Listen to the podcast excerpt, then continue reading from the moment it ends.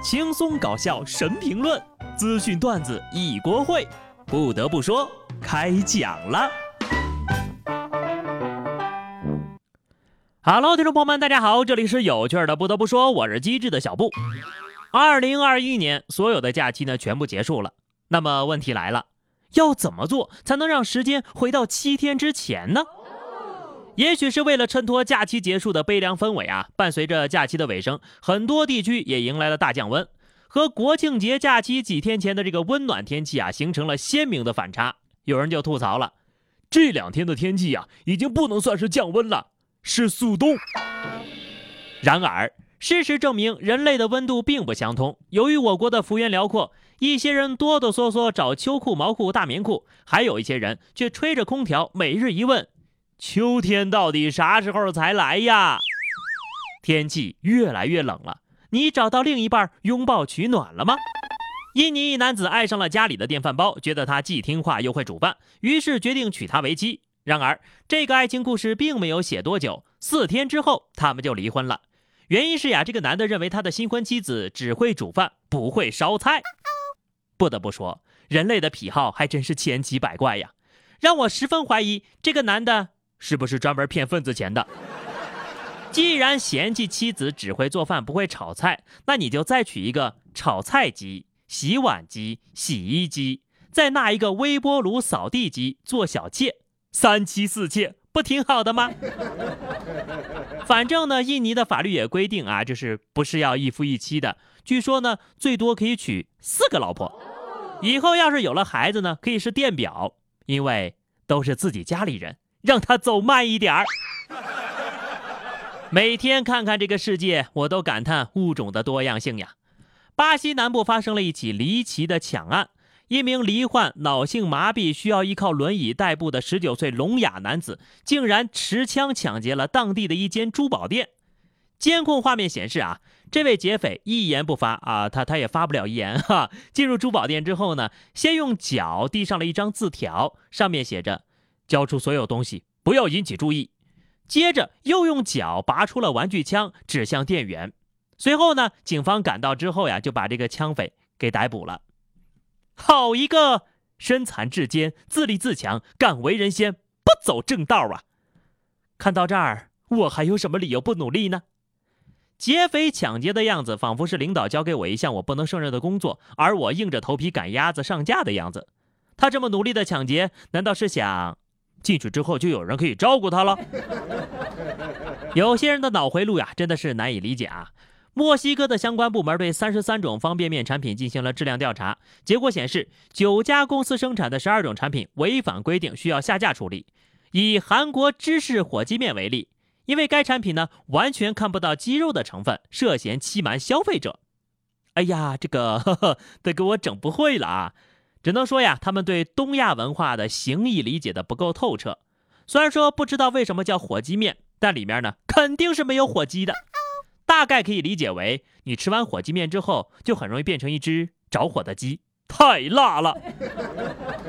照这么个推理方式呀，老婆饼、夫妻肺片、煲仔饭、鱼香肉丝，看来呀，在墨西哥也没有多大的生存空间了。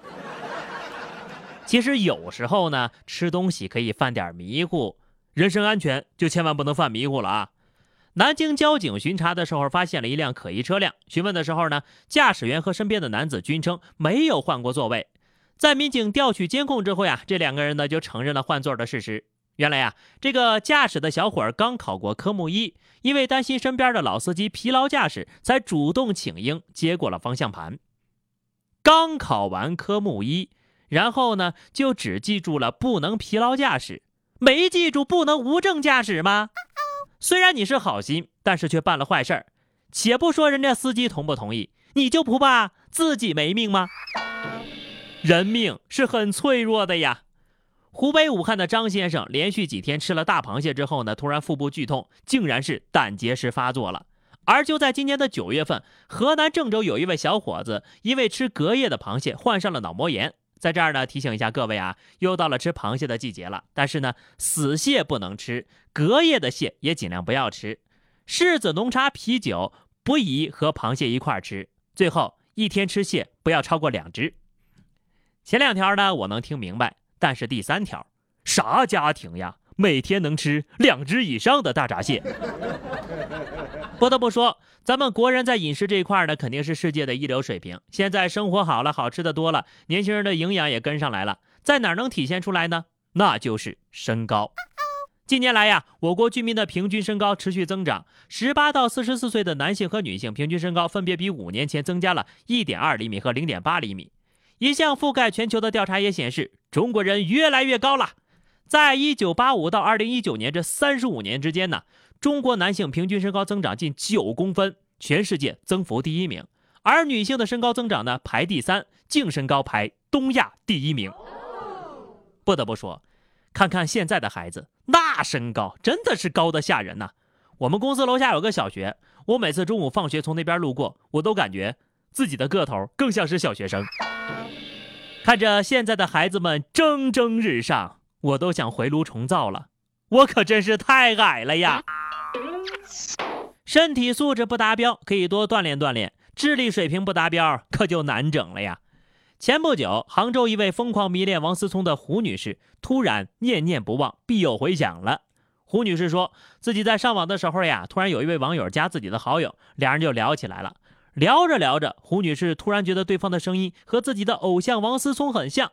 在胡女士的再三追问之下，对方终于承认：“我就是王思聪，摊牌了。”从这天开始，胡女士就陷入了和自己偶像网恋的浓情蜜意里。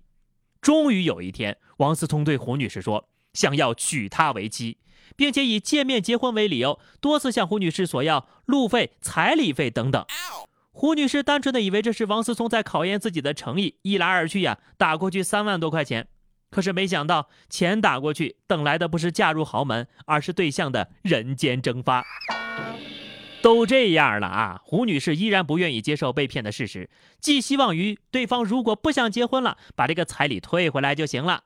谁知道这样的妥协依然没有换来对方的觉醒。胡女士的家人得知此事之后，立即报警寻求帮助。警方调查发现呢，这位王思聪的真实身份就是一个叫张某某的人。察觉到不对的他呢，联系了胡女士，表示可以退钱，但要求胡女士撤案。为了能够尽快解冻被警方冻结的账户，张某某还自行来到派出所说明情况。最终在民警的追问之下，百口莫辩，将诈骗的经过和盘托出。目前，张某某因涉嫌诈骗被依法刑拘了。好家伙，你是个假粉丝呀！我不是铁粉，我都知道人王思聪有飞机，还用跟你要路费？而且这彩礼不都是男的给女方的吗？就这种漏洞千出的谎话，你也信？我就想不明白了，一个需要你打钱的王思聪有什么吸引力呀？王思聪应该是打钱给你，不是让你打钱。嗨，王校长风评被害，侮辱性极强呀！但凡你对个暗号，想你的夜啥的。也不至于被骗吧。好了，那么以上就是本期节目的全部内容了。关注微信公众号 DJ 小布或者加入 QQ 群二零六五三二七九二零六五三二七九，来和小布聊聊人生吧。下期不得不说，我们不见不散，拜拜。